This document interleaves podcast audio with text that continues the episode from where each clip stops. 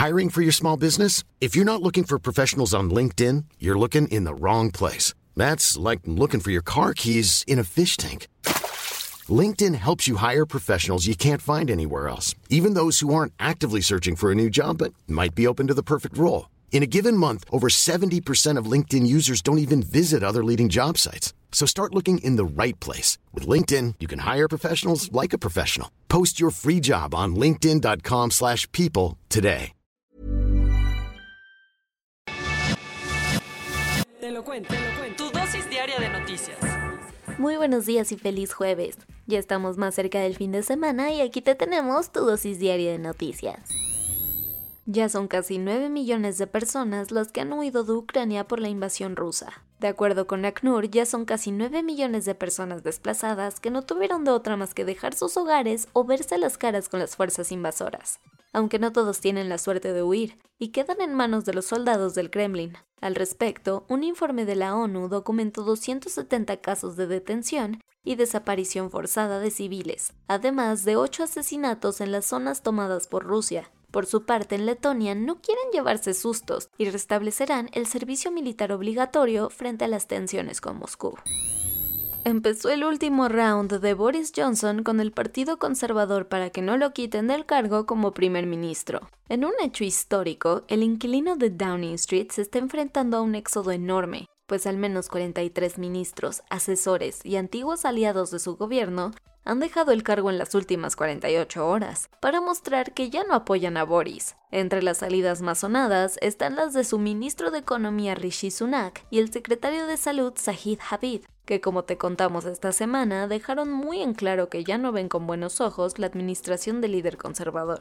Pero este miércoles decenas de parlamentarios de su propio partido se le fueron a la yugular pidiéndole que aunque sea deje el cargo con honor. Aún así, él ha dicho que no lo hará y que se mantendrá en el puesto hasta el último aliento, aunque muchos creen que sus horas están contadas han salido a la luz nuevas revelaciones en torno a Robert E. Crimo III, el hombre de 21 años que disparó contra la multitud asistente del desfile por el 4 de julio en Estados Unidos. Ahora se sabe que las autoridades estadounidenses ya habían emitido dos alertas en su contra en 2019, la primera fue por tentativa de suicidio y la segunda por amenazar con acabar con todos los integrantes de su familia. Por estas obvias razones de peligro, los oficiales fueron a su casa en septiembre de ese año y decomisaron 16 cuchillos, una daga y una espada, aunque determinaron que no hubo causa probable para el arresto, además de que los testigos no lo denunciaron.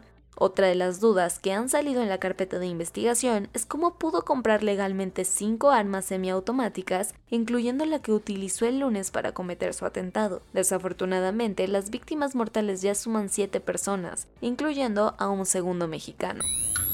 Vámonos a los cuentos cortos. Lo que ya es un hecho es que la gober de Campeche, Laida Sansores, se ha convertido en algo así como la antivocera de Alito Moreno, a quien trae de bajada desde hace rato con filtraciones de audios incómodos. Por enésima vez, la morenista sacó a la luz una grabación en la que se escucha al dirigente del PRI meterle presión a varios empresarios. Al respecto y desde Europa, el priista reaccionó diciendo que esta es una más de las mañas de Morena para desestabilizarlo, por lo que le mandó a decir que la única forma que me callen es que me maten. Otro que se ha llevado los reflectores del escrutinio público ha sido el polémico fiscal general de la República, Alejandro Hertz Manero, a quien entre tanto escándalo le han mostrado que tiene una colota que le pisen, aunque alguien no opina eso, y de hecho no le ve sentido hacer tanto alboroto al respecto. Hablamos de AMLO, que en su mañanera defendió a capa y espada al titular de la FGR. Y es que según él, el fiscal no ha cometido ningún delito grave que le amerite ser removido del cargo. Una minera canadiense se está pasando de lista con los derechos de los pueblos indígenas y la ley mexicana. Se trata de Almaden Minerals, que sigue explotando el oro y la plata en el municipio de Ixtacamaxtitlán, en Puebla, a pesar de que la mismísima Suprema Corte les canceló sus concesiones desde febrero. El tribunal los mandó a volar porque el gobierno no había consultado con las comunidades indígenas de la región si querían que esta empresa siguiera laborando en sus territorios.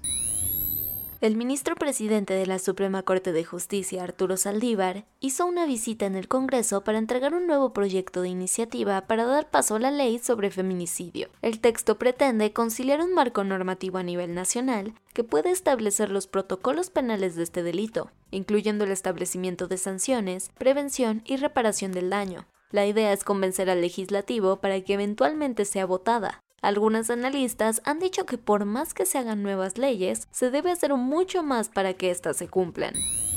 Durante años, Francia se negó a repatriar a mujeres francesas que habían estado casadas con combatientes yihadistas y que se encontraban detenidas en campos al noreste de Siria. Se les acusaba de haber participado también en las operaciones del Estado Islámico. Pero ahora, en un giro de 180 grados a esta política, el gobierno francés tomó la decisión de traerlas de vuelta a casa. Se trata de 16 mujeres junto con 35 niñas y niños, algunos de los cuales quedaron huérfanos por el conflicto. Así se abre una nueva ruta para ellas, impulsada por la presión de los grupos en defensa de los derechos humanos. En un acto de valentía y en plena crisis de refugiados en el Mediterráneo, un joven de apenas 17 años que venía huyendo de Togo para buscar una vida mejor en Europa, salvó a un bebé de ahogarse en otro trágico naufragio migrante en estas aguas. Tristemente, en el lugar murieron 30 personas, que no soportaron los nueve días que pasaron allí. La imagen quedó enmarcada en varios medios internacionales, pero la duda de si Europa abordará la crisis de forma diferente sigue ahí. Y eso fue todo por el día de hoy. Yo soy Ceci Centella y nos escuchamos mañana para tu dosis diaria de noticias. Bye.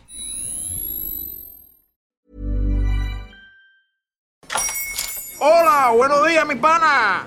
Buenos días, bienvenido a Sherwin Williams. ¡Ey! ¿Qué onda, compadre? ¿Qué onda? Ya tengo lista la pintura que ordenaste en el ProPlus app. Con más de 6.000 representantes en nuestras tiendas listos para atenderte en tu idioma y beneficios para contratistas que encontrarás en aliadopro.com. En Sherwin Williams somos el aliado del PRO.